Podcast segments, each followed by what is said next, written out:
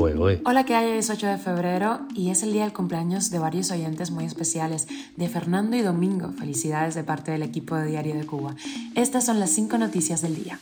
Esto es Cuba a Diario, el podcast de Diario de Cuba con las últimas noticias para los que se van conectando. La influenza aviar ataca Cuba. Cuba está dispuesta a negociar su deuda con acreedores legítimos, dice el gobierno. La sociedad civil cubana exige al régimen declarar el estado de emergencia por la violencia de género. Las autoridades de Estados Unidos recomiendan no aplicar al paro humanitario si usted tiene un caso migratorio abierto, como por ejemplo el de reunificación familiar.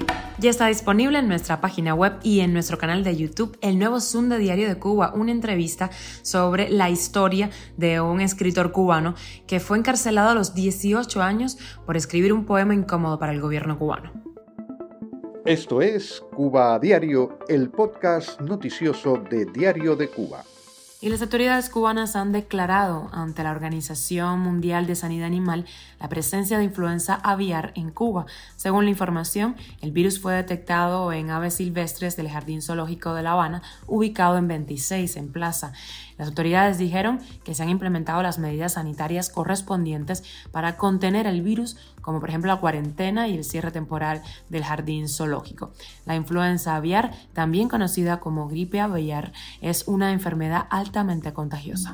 Y el ministro de Justicia cubano, Oscar Manuel Silvera, afirmó en declaraciones a Financial Times que Cuba está dispuesta a conversar con los acreedores legítimos sobre el pago de su millonaria deuda externa. Estas declaraciones se producen a pocos días de finalizarse la audiencia en la Alta Corte de Inglaterra, donde se dirime un litigio por varios títulos de deuda reclamados por el Fondo Inversor Privado CRF a Cuba por un valor de unos 72 millones de dólares. Según este fondo, el gobierno de la isla ha obstruido durante años su propuesta de negociación. En el año 2015, el gobierno cubano llegó a un acuerdo con el Club de París de Naciones Acreedoras para cancelar más de las tres cuartas partes de la deuda que arrastraba a Cuba entonces, pero este paso no se ha concretado con los acreedores privados. Según un artículo de Financial Times, los inversionistas internacionales van a considerar un acuerdo de reestructuración con acreedores privados como una condición para que Cuba recupere el acceso a los mercados financieros y a los créditos luego de una ausencia de décadas. Cuba a diario. Y varias organizaciones de la sociedad civil cubana exigieron al régimen declarar el estado de emergencia en el país ante el incremento de la violencia de género que ha cobrado en los últimos días la vida de al menos tres mujeres, entre ellas una adolescente de 17 años que fue asesinada a machetazos por su expareja de más de 50. En una carta publicada en la página de Facebook de la plataforma Yo sí te creo en Cuba, en la que vuelven a abogar por la aprobación de una ley contra la violencia de género, las organizaciones recuerdan que durante el 2021 y el 2022 hicieron dos llamados en busca sin éxito de que el Estado cubano declare el estado de emergencia por violencia de género.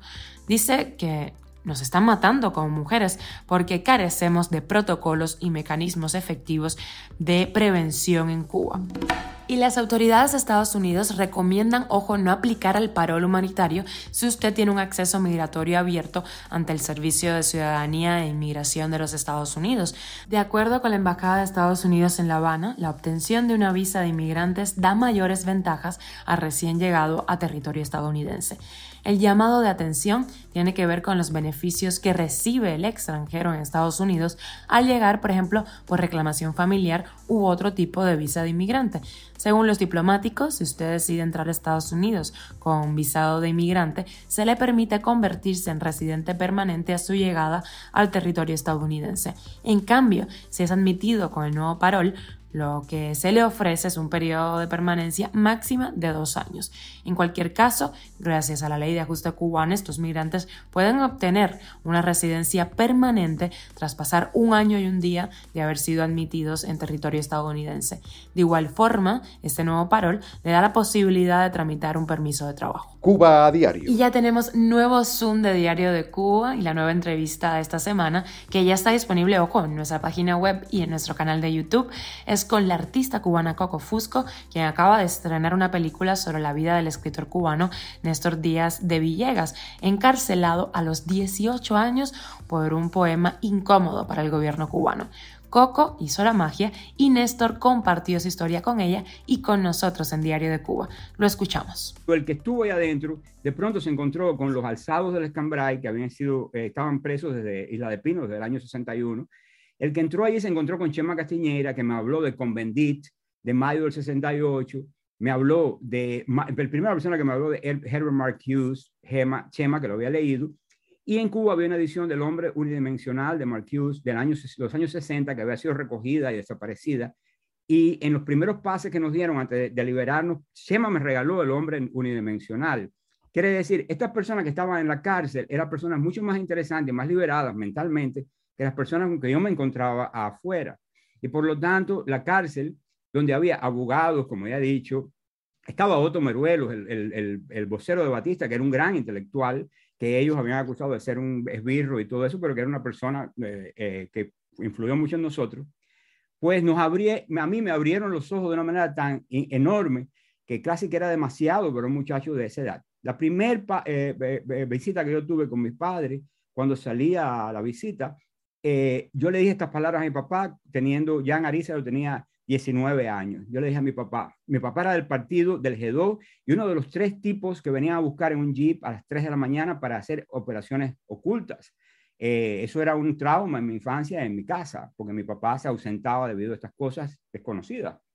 Y le dije cuando vino a verme en esa primera visita, le dije, papi, si yo me imaginaba que había muchas cosas pasando aquí, Ahora estoy totalmente convencido de que esto es un engaño y esto es uno de los crímenes más grandes que se han hecho papi, esto es tremendo, tú estás metido en una cosa horrible.